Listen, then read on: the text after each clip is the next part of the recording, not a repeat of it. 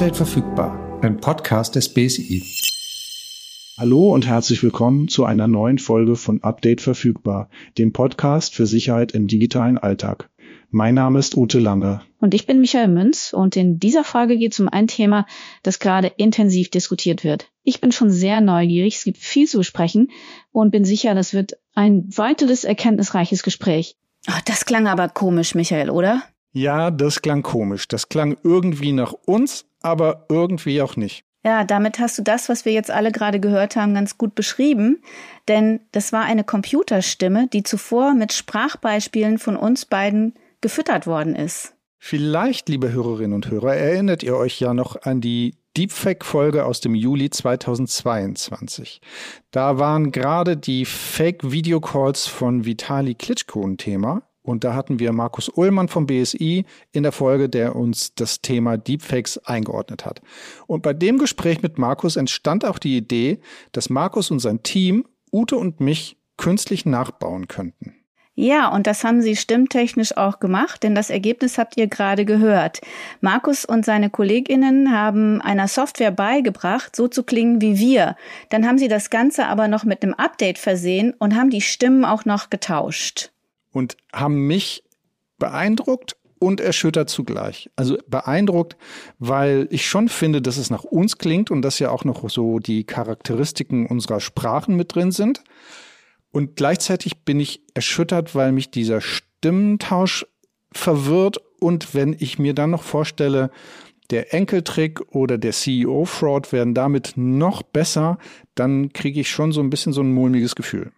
Ja, und genau über diese neuen Dimensionen wollen wir heute sprechen. Was kann man mit künstlicher Intelligenz, kurz KI, schon alles machen? Wozu kann man dann diese Methoden nutzen? Und damit starten wir jetzt so wie sonst, ganz gewohnt. Hallo und herzlich willkommen zu dieser Folge von Update verfügbar, dem Podcast für Sicherheit im digitalen Alltag. Von und mit der einzig wahren Ute. Und dem einzig wahren Michael.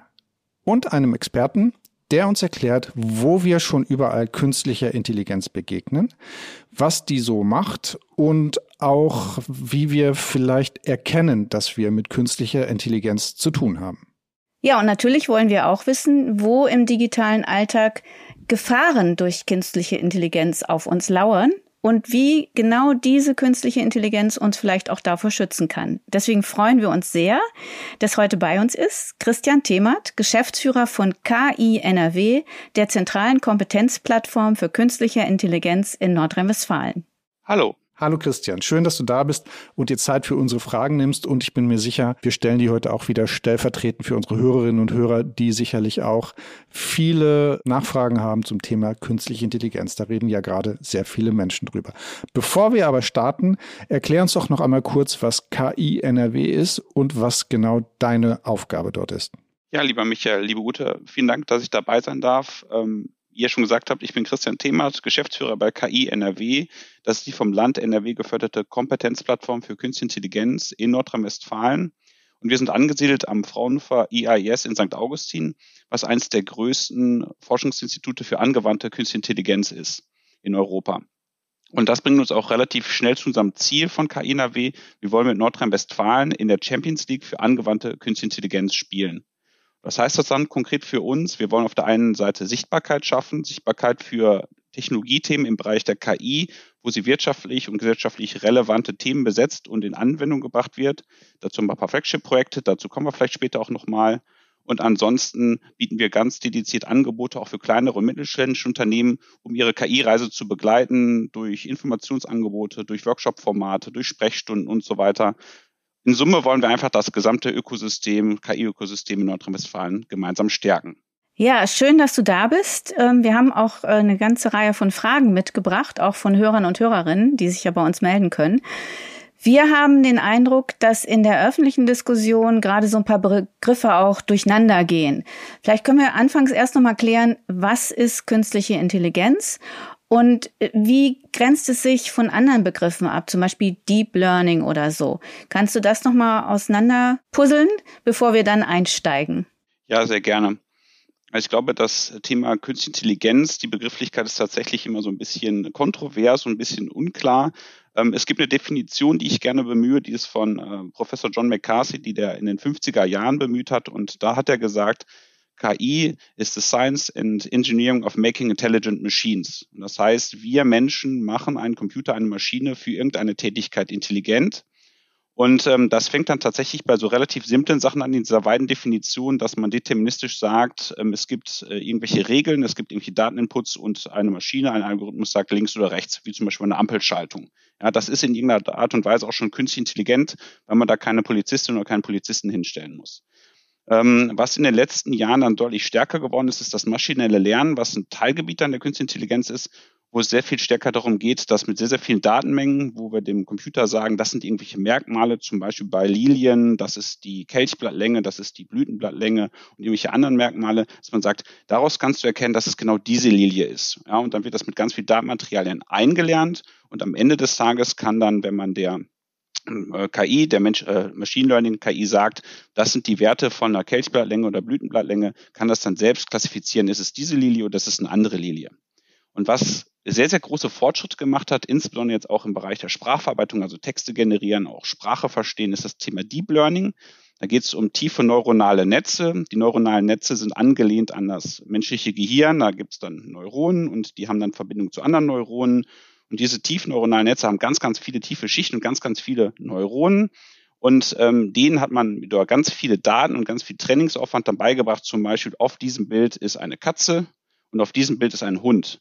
Und das äh, Faszinierende beim Deep Learning ist, dass wir als Menschen beim Programmieren gar nicht mehr gesagt haben, das sind die Merkmale, auf die du achten sollst, sondern das Deep Learning identifiziert für sich selber, was die Merkmale sind, woran sie erkennt, ob auf einem Bild eine Katze oder ein Hund ist.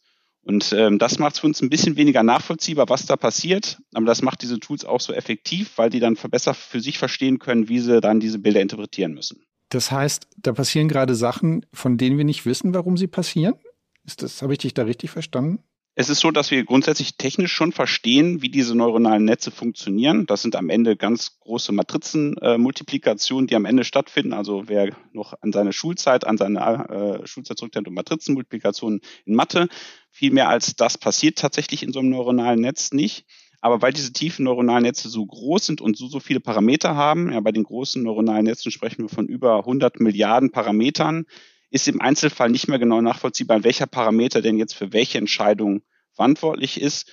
Und das macht es schon schwieriger nachzuvollziehen. Da sprechen wir auch gerne mal von einer Blackbox. Und ist es diese Blackbox, die dazu führt, dass alle gerade über künstliche Intelligenz sprechen? Also so eine, also diese, diese Ungewissheit, ist das der Grund, warum wir jetzt auf einmal seit sechs Monaten gefühlt täglich über neue Entwicklungen bei KI sprechen?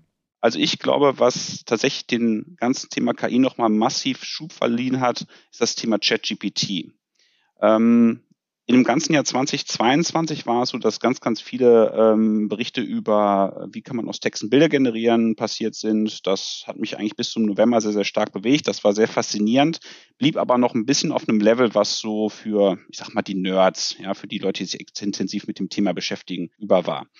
ChatGPT hat eine Sache gemacht, die haben eine extreme Zugänglichkeit zu einem KI, zu einem Sprachmodell geschaffen über diese Chat-Funktionalität und dadurch, dass ChatGPT tatsächlich äh, in der Lage ist, in eine richtige Dialoge einzusteigen und richtig eloquente und zugängliche Antworten zu geben.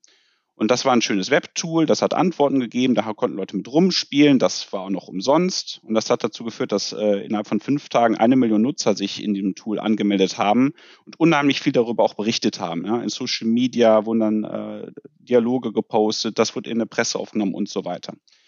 Und ich glaube, das hat dazu geführt, dass auf einmal ähm, das Thema so greifbar wurde, weil auf einmal eine Maschine mit uns auf einem Level gesprochen hat, den wir als sehr, sehr angenehm und sehr, sehr menschlich empfunden haben. Mhm. Du sprichst ein Thema an, das uns natürlich auch beschäftigt. Michael und ich sind ja ähm, im Beruf auch Journalist und Journalistin. Und wir begegnen natürlich jetzt mit einer gewissen Skepsis den Texten. Ähm, sind das tatsächlich von Menschen geschriebene oder sind es von Maschinen? Ähm, es gibt ja aber auch Vorteile, wenn die Maschine einem helfen kann. Erzähl doch mal, wo du dir von KI im Alltag helfen lässt und was für dich Vorteile sind. Also ich nutze tatsächlich ähm, KI sehr, sehr stark im, ich sag mal, persönlichen Umfeld. Ähm, ein großes Thema ist die Spracherkennung, dass ich tatsächlich ähm, meinem Handy oder auch meiner Smartwatch sage, ähm, hier, ich möchte gerne das Licht ein- und ausschalten und ich weiß jetzt nicht, wie alt die Zuhörerschaft hier ist, aber ich weiß noch, dass ich früher über den äh, Schulhof gelaufen bin vor 20 Jahren und ich mit meiner Uhr gesprochen habe. Da gab es ja diese Fernsehserie mit dem Mann mit der Lederjacke und dem schwarzen Auto, der gerne mit seiner Uhr gesprochen hat. Da haben die Leute über einen gelacht. Heute lacht keiner mehr, wenn jemand mit seiner Smartwatch äh, redet und sagt, ähm, Siri, Alexa, wer auch immer, bitte schalte das Licht an oder bitte spiele mir dieses Lied ab. Das mache ich tatsächlich sehr regelmäßig. Ähm, ich nutze das zum Beispiel auch ähm, in Kontexten wie ähm, ähm Bilderkennung, dass ich diese Fotoalben vorsortiert bekomme, welche Personen sind denn da drauf und so weiter, weil es mir einfach hilft, natürlich besser zu finden, wo sind denn dann die relevanten Fotos, aber tatsächlich sehr, sehr stark im Bereich der ja, persönlichen kleinen Helferlein. Und gibt es auch Bereiche, wo du jetzt schon weißt, da lasse ich die KI niemals reingucken? Ob es Bereiche gibt, wo sie, ich sie niemals reingucken lassen werde, das traue ich mich nicht mehr zu sagen, seitdem die Entwicklung bei einer KI so schnell geworden ist. Ähm, was ich sagen kann, ist, ich bin sehr, sehr vorsichtig geworden oder schon immer gewesen, was es, wenn es darum geht, Daten, persönliche Daten von mir oder von meinen Kindern ähm, freizugeben, preiszugeben, in irgendwelche Systeme einzuspielen.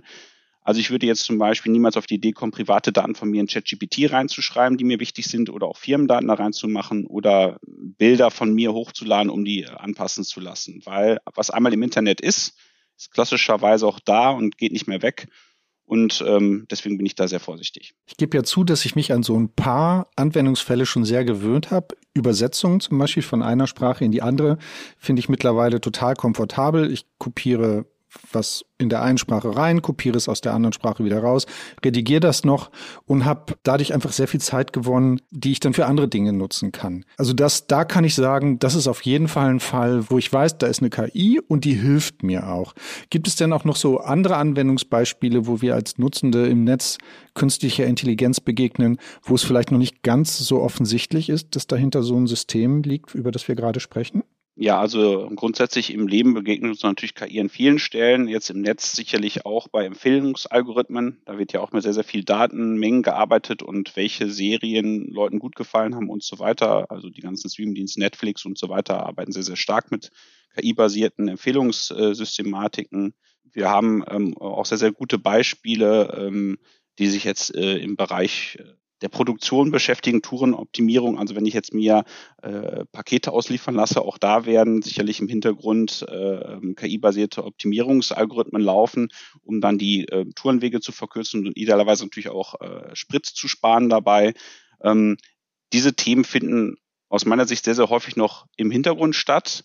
Ja, auf der anderen Seite vielleicht als kleine Anmerkung, wir haben ja die KI-Welten bei uns auf unserer Webseite, da haben wir einen unheimlichen großen Fundus an Themen, wo tatsächlich KI im Unternehmen oder zu Hause schon stattfindet. Und es ist erstaunlich, an welchen Stellen überall irgendwo schon KI versteckt ist und uns doch den Alltag leichter macht. Du hast mir gerade ein wunderbares Stichwort ähm, genannt, die KI-Welt bei euch auf der Webseite. Wir haben natürlich auch ein bisschen geschaut und uns schlau gemacht. Ähm, an welchen Projekten arbeitet ihr denn bei KI NRW insgesamt, um KI in den Lebensalltag zu integrieren oder zu prüfen, sind diese Applikationen vielleicht zukunftsfähig oder schon da?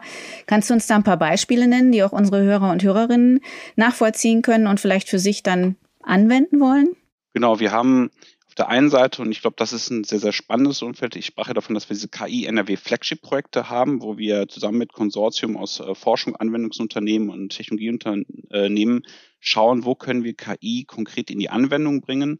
Ähm, da gibt es zum Beispiel ähm, das eine Thema ähm, Datenfabrik NRW, wo geguckt wird, wie können wir eine datenbasierte, eine KI-basierte Produktionslogik aufbauen, die dann im idealerweise zur Losgröße 1 hilft bei Klaas und beispielsweise Cargo Bull. Das sind da die Anwendungsunternehmen. Und für mich sehr, sehr spannende Anwendungsfelder sind im Bereich der Medizin. Da haben wir den äh, Innovative Secure Medical Campus an der Uni Bonn oder ähm, das Smart Hospital NRW an dem Uniklinikum Essen, wo es wirklich darum geht, wie kann man eigentlich die Patientinnenreise mit KI, Helferleinen digitaler und besser gestalten. Und zum Thema Lebensalltag integrieren, da finde ich das Zitat von einem der Professoren vom Uniklinikum Essen sehr, sehr spannend. Der sagte bei einer Präsentation unserer Use Cases einmal, klingt verrückt, aber mit Technologie, mit KI wollen wir die Medizin wieder menschlicher machen. Und womit hat er das begründet? ich bin den ganzen Tag mit irgendwelchen administrativen Sachen beschäftigt, in ganz vielen Monitoren und so weiter. Und ich bin ja Radiologe, ich möchte ja den Patientinnen helfen. Und wenn mir die KI-Helferlein diese Last abnehmen oder reduzieren, dann kann ich mich wieder darum kümmern, wofür ich mal Arzt geworden bin. Und die Patientinnen. Und das finde ich eigentlich sehr, sehr spannend, diesen Blick drauf zu nehmen, wie können wir die KI für uns nutzen, dass wir unser Leben angenehmer machen oder den Patientinnen und anderen Leuten besser helfen können. Das heißt also, in dem konkreten medizinischen Fall äh, würde dann die KI den Arztbericht äh, schreiben oder andere Sachen tun, die dem Arzt oder der Ärztin halt Zeit weg von der Patientenbetreuung nehmen. Genau, also der Arztbrief ist zum Beispiel einer der Anwendungsfälle. Ähm, da muss man ja aus den Diagnosen und verschiedenen anderen Berichten und Laborwerten muss man dann einen Arztbrief generieren und die KI sorgt dafür, dass die relevanten Informationen dann schon mal vorgefertigt in einem Dokument zusammengefasst werden und dann guckt dann der Arzt oder die Ärztin drüber und prüft dann, ob das alles korrekt ist und dann erstellt die dann den finalen Brief. Aber dieses Zusammensammeln, diese mühsame ähm, Arbeit, teilweise früher papierbasiert, das nimmt die KI dann einem ab. So einen vergleichbaren Fall oder vergleichbare Anwendungsfälle sehe ich zum Beispiel auch bei Journalismus. Also es gibt ja Nachrichtentypen, die relativ standardisiert sind. Sport oder Wetter zum Beispiel, wo es ja eigentlich auch nur darum geht, bestimmte Variablen äh, Verein A, Verein B, Ergebnis, Tabellenplatz vorher, nachher für Verein und so weiter und so fort oder auch beim Wetter, Temperatur ist höher oder niedriger als am Vortag. Ähm, das könnte man ja auch alles von Maschinen schreiben lassen, die man mit den entsprechenden Daten und auch den, den Bausteinen füttert. Ich frage mich dann an der Stelle, ob es dann für Journalistinnen und Journalisten oder auch für Medizinerinnen und Mediziner dann eigentlich auch geboten wäre, zu signalisieren, dass das kein Mensch mehr gemacht hat oder dass Menschen mitgeholfen haben. Wie, wie transparent sollten wir sein bei der Anwendung von künstlicher Intelligenz?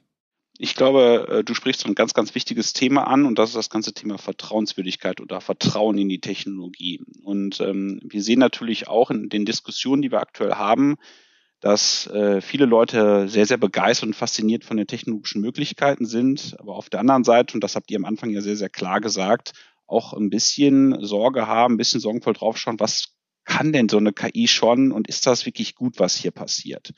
Und äh, vor dem Hintergrund ähm, sind wir auch sehr, sehr froh, dass wir in Nordrhein-Westfalen schon äh, seit Jahren an dem Thema zertifizierte KI arbeiten. Also wie kann man vertrauenswürdige KI-Systeme aufbauen, wie kann man die auch prüfen, entsprechender Kategorien. Da wird jetzt ein Prüfkatalog, wurde mal veröffentlicht. Wir arbeiten jetzt an Prüfwerkzeugen im entsprechenden Projekt wo dann wirklich geschaut wird, wie können wir auch nachweisen gegenüber der Öffentlichkeit und der Gesellschaft, diese KI-Systeme haben eine Vertrauenswürdigkeit. Und ich glaube, das ist ein Thema, was sehr, sehr wichtig ist und was, glaube ich, auch ähm, die Leute dazu bewegen wird, ähm, das Thema KI mit einer positiven ja, Grundeinstellung zu anzunehmen. Das Thema Kennzeichnung ist ja eine äh, der Themen, was ja auch bei dem ähm, EU AI Act sehr intensiv diskutiert wird, dass KI-generierte Inhalte gekennzeichnet werden sollen. Das, glaube ich, wird sehr, sehr wichtig sein, dass dem so ist. Was mich persönlich sehr, sehr erfreut hat, war, ich war kürzlich auf einer Webseite und dann ähm, war in Klammern unten hinter einem Artikel ähm, das Kürzel von dem Autor und da stand KI. Da habe ich mal geguckt, oh, KI. Und da war es tatsächlich so, dass die Redaktion sich selber einen Leitfaden gegeben hatte, wie sie mit KI-generierten Inhalten umgeht. Und da steht ganz klar drin, wenn die KI genutzt worden ist, um bei der Generierung zu unterstützen, wird das mit KI gekennzeichnet. Es ist auch gleichzeitig so, dass die KI-generierten Inhalte noch einmal oder zweimal von Redakteurinnen oder Redakteuren gegengelesen werden und dann freigegeben werden. Und das finde ich insofern gut und wichtig, dass das auch selber passiert, dass das nicht irgendwas ist, was vorgegeben ist, dass Leute auch im Journalismus sagen oder in anderen Bereichen, uns ist wichtig, dass wir unsere Systeme entsprechend kennzeichnen und wie wir damit umgehen. Jetzt ähm, haben Ute und ich ja zu Beginn schon ein bisschen eingeläutet, das Thema digitale Sicherheit und so ein paar der Methoden, die wir auch im Podcast immer mal wieder ähm, besprechen. Also der CEO-Fraud ist ja so ein Ding. Ne? Man kriegt halt eine Mail, da steht halt drin, lieber Kollege, überweisen Sie mir 10.000 Euro aufs Konto, vielen Dank, bis Montag. Ne, wir haben jetzt ja alle gelernt, ich gucke nochmal, ob der E-Mail-Header stimmt und äh, kann es überhaupt sein, dass der Chef geschrieben hat. Wenn ich jetzt aber einen Anruf kriege und ich die Stimme höre, die von so einer KI gemacht worden ist, macht das die Welt nicht auch ein bisschen unsicherer? Das macht sicherlich die Welt an der Stelle unsicherer. Und das ist ein Thema, wo wir, glaube ich, in Summe noch viel mehr sensibilisiert werden müssen, welche Möglichkeiten tatsächlich in der KI stecken.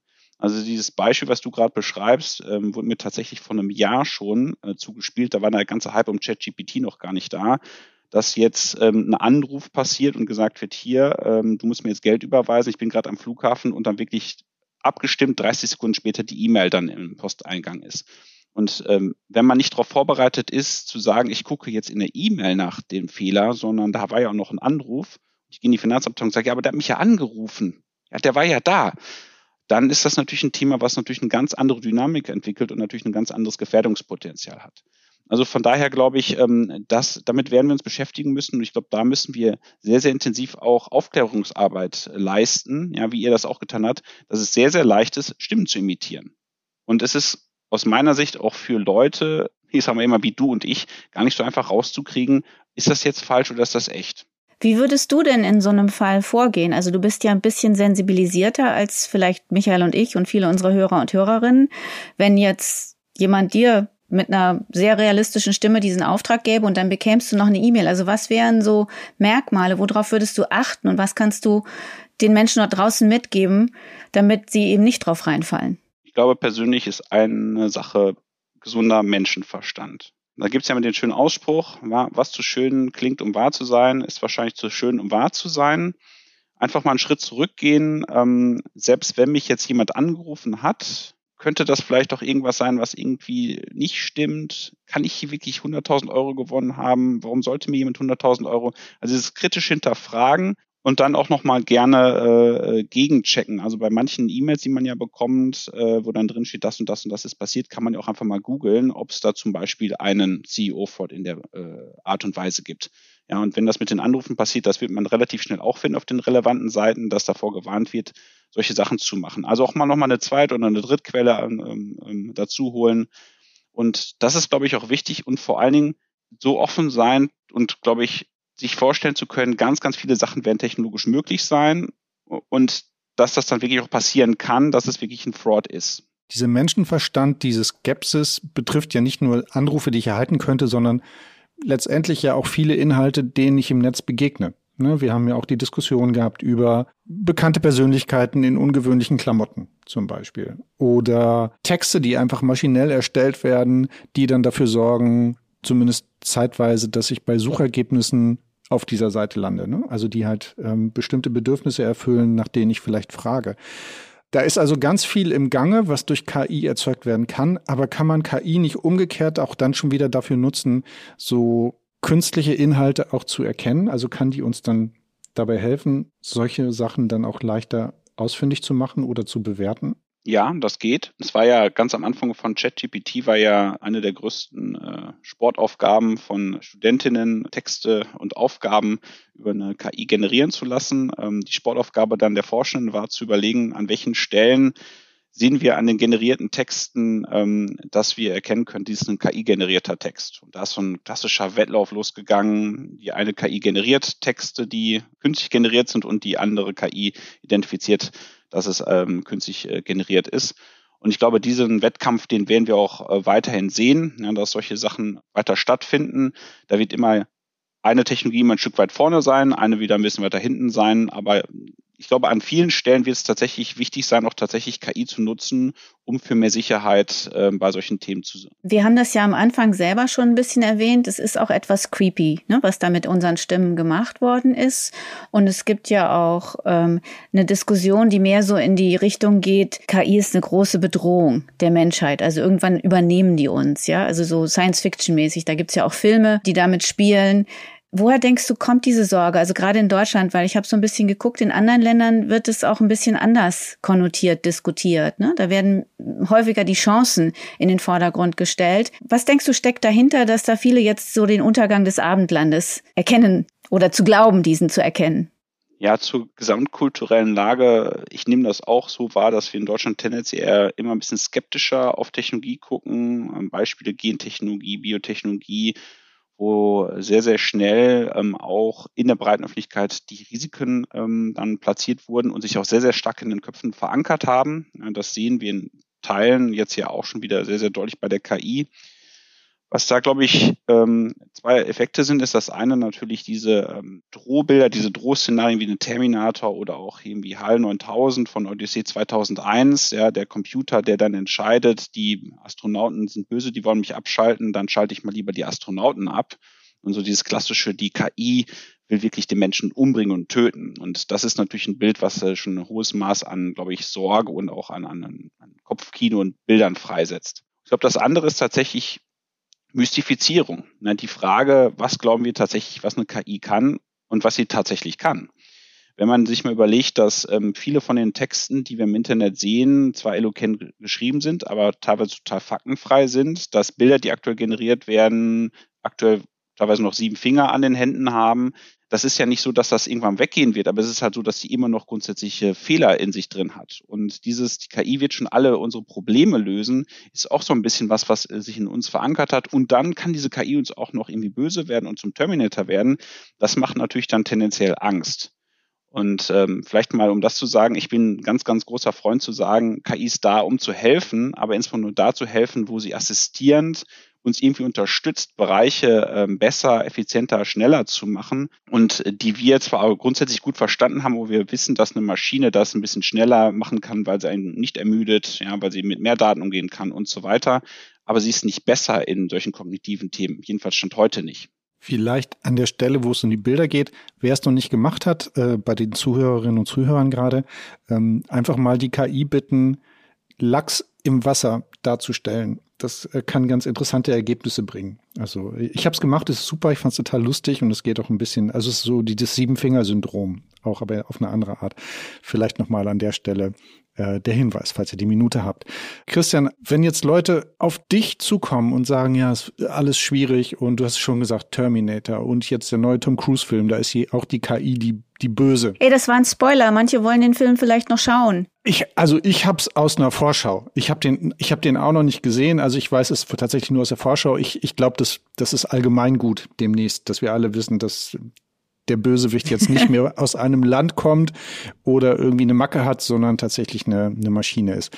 Worauf ich hinaus wollte ist, wie, wie beruhigst du denn jemanden, der sich jetzt gerade Sorgen macht? Also welches von, von deinen Projekten vielleicht auch ähm, kannst du dann nochmal hervorziehen und sagen, ja, aber schau mal, dafür ist die KI gut und nicht für das, wovor du dir gerade Sorgen machst? Ja, ich glaube, verschiedene Aspekte. Das eine ist, wie gesagt, wir haben ja schon an den KI-Welten uns mal kurz entlang gehangelt. Da gibt es jetzt übrigens auch zu dem Bereich Krankenhaus auch neue KI-Welten, wo tatsächlich mal gezeigt wird, wo kann uns eine KI assistierend helfen, im Alltag äh, ja, Erleichterung zu erfahren. Ähm, wir haben auf unserer KI-Landkarte 800 Einträge, mehr als 800 Einträge, wo wir zeigen, wo kann KI Unternehmen äh, helfen, effizienter zu sein, mehr zu verkaufen und so weiter. Also viele gute Beispiele, wo das helfen kann wenn wir auch zum Beispiel das ganze Thema Fachkräftemangel gucken, ne, auch unter dem Kontext KI ist da, um zu helfen, dann sehen wir, dass wir zum Beispiel in den Behörden, in den administrativen Bereichen unendlich viel Handarbeit noch haben, ganz, ganz langwierige Prozesse und ähm, wo jetzt mit den ähm, ja, Ausscheiden ganz vieler Leute aus dem Berufsleben absehbar ist, dass viele von den Sachen gar nicht mehr vernünftig gemacht werden können. Und ähm, ich hatte mal eine Veranstaltung mit dem äh, CIO vom Land Nordrhein-Westfalen und da hat er gesagt, wir müssen das Thema KI in der öffentlichen Verwaltung voranbringen. Und dann ging so ein bisschen wieder dieser sorgenvolle Blick, oh, jetzt geht es um Arbeitsplatzabbau, jetzt wollen wir hier mal wieder richtig ran. Und dann sagte er so, und bevor jetzt irgendwie jemand fragt zum Thema Arbeitsplatzabbau, das ist und kann überhaupt nicht unser Ziel sein. Ich habe jetzt schon so viele offene Stellen, ja, und wir haben schon so viele Probleme, überhaupt noch Leute zu bewegen, bei uns zu arbeiten. Wir haben Online-Zugangsgesetz, wo wir sagen, wir wollen unsere Dienstleistung ähm, online verfügbar machen, aber haben hinter dem Vorhang überhaupt nicht die Möglichkeiten, das abzubilden, weil es alles noch manuell und alles händisch ist. Wir müssen Technologie für uns in den Griff bekommen, in einer assistierenden Funktion, dass wir in der Lage sind, hoheitliche Aufgaben, die uns zugeschrieben werden, auch wirklich in Zukunft noch erledigen zu können. Und vor dem Hintergrund denke ich, an vielen Stellen gibt es unendlich viele Möglichkeiten, wo eine KI uns helfen kann. Und solange wir als, ich sage mal, KI-Dirigenten diese helfenden Assistenten für uns äh, ja, mittanzen lassen und nutzbar machen, äh, bin ich da auch total optimistisch, dass das eine gute Sache wird. Ja, also ich komme jetzt fast schon wieder zu dem Spruch, den Michael und ich hier auch häufiger sagen, den du vorhin auch gesagt hast. Wenn es zu schön ist, um wahr zu sein, ist es das vielleicht auch. Weil wir sind öfter schon an, an den Schluss hier gekommen, dass der Mensch so ein bisschen der Risikofaktor ist in diesem digitalen Alltag und auch was die Sicherheit äh, betrifft. Das heißt, das nehme ich jetzt auch mit, dass äh, je nachdem, was für Belange ich habe, die KI durchaus sehr nützlich sein kann, dass am Ende aber wir als Menschen, du sagtest das eben so schön, die Dirigenten des Einsatzes bleiben und ähm, dadurch vielleicht auch uns entlasten um Aufgaben, du hattest das im medizinischen Bereich kurz angesprochen, die ähm, es uns ermöglichen, dass wir uns wieder mehr auf unsere eigentlichen Aufgaben konzentrieren können. Zum Beispiel der Medizin oder auch im Journalismus. Da hattest du ja auch Beispiele, dass wir Dinge, die routinemäßig abgearbeitet werden können, Freiräume schaffen, ne, um wieder zu recherchieren oder um vielleicht anders zu informieren, weil wir wieder mehr Zeit dafür haben. Und da gibt's bestimmt noch eine ganze Menge andere Beispiele aus anderen Berufsgruppen. Ich fand es sehr aufschlussreich. Also auch ein bisschen noch anders gewendet und belegt als die Diskussion, die ich teilweise so verfolgt habe. Ich hoffe, dass das unseren Hörern und Hörerinnen auch so geht. Michael, was ist bei dir jetzt hängen geblieben? Ich mag die Idee, dass wir mit KI abwehren können, was andere mit KI an, an schwierigen Sachen machen. Also, dass uns vielleicht KI irgendwann helfen kann, Spam-Mails oder diese ganzen schrägen Anforderungen vielleicht auch rauszufiltern, weil die viel besser erkennt anhand vielleicht auch technischer ähm, Details von so einer Mail, dass es sich dabei um eine Fälschung handelt. Also so, das, das beruhigt mich sehr, das ist gut, das zu wissen. Und ähm, der zweite Punkt ist, mir fällt tatsächlich auf, dass wir immer wieder an den Punkt kommen, wenn es zu schön ist, um wahr zu sein, dann ist es auch meist nicht wahr. Ich glaube, ich werde mal so einen Jingle anfordern, den wir immer dann abspielen, wenn es jemand in einer Folge sagt. Ich, dann haben wir, glaube ich, unser Ziel erreicht. Äh, mal gucken, ob wir das hinkriegen. Genau. Aber ja. Also der gesunde Menschenverstand steckt ja dahinter, ja, ne? Nochmal genau. kritisch bewerten und beleuchten. Dafür sind wir ja auch da. Und wir haben was ganz Schönes fürs nächste Mal vor. Erstmal herzlichen Dank, Christian, dass du dir die Zeit genommen hast. Ich fand es aufschlussreich, ähm, Michael offensichtlich auch und ihr da draußen hoffentlich ebenfalls, wenn ihr uns dann hört. Was machen wir denn beim nächsten Mal? Beim nächsten Mal äh, kommen wir wieder mit drei vertrauten Stimmen. Also deine Stimme, Ute, meine Stimme und dann die von Felix Rick. Den hatten wir auch schon mal im vergangenen Jahr. Da ging es um die Gamescom und Felix ist in der nächsten Folge wieder mit dabei, weil es ist wieder Gamescom und wir müssen darüber reden. Ja, es gibt hier auch Routinen, ne? Alle Jahre wieder. Nicht Weihnachten, aber Gamescom. Und bis dahin hoffen wir, dass ihr einen schönen Sommer habt. Schreibt uns wieder eure Fragen Folgt uns auf den Kanälen. Möchtest du die Kanäle aufsagen? Ja, mache ich gleich. Und ich wollte noch sagen, schreibt uns nicht nur eure Fragen, sondern schreibt uns auch Antworten auf unsere Frage, nämlich, wo nutzt ihr denn künstliche Intelligenz? Das würden wir nämlich gerne noch wissen. Also ähm, seht ihr das auch als hilfreiche Anwendung, die ihr immer mal wieder einsetzt in eurem Berufsleben oder lasst ihr mit Texte schreiben oder Bilder oder Videos generieren? Ähm, das würden wir gerne wissen. Schreibt uns das. So, und zwar schreibt ihr uns das entweder per E-Mail an podcast.bsi.bund.de oder schreibt uns über die BSI-Kanäle auf Facebook, Instagram, Twitter, Mastodon und YouTube. Ja, und bis wir uns wiederhören oder ihr uns, wünschen wir euch einen schönen Sommer und ähm, hoffentlich auch einen sicheren Sommer digital. Und wir freuen uns, wenn ihr uns bis dahin liked und Update verfügbar auf euren Podcast-Plattformen abonniert, damit ihr uns nicht verpasst oder auch nochmal ältere Folgen anhören könnt. In diesem Sinne, tschüss. Genau, tschüss, macht's gut, bis nächsten Monat.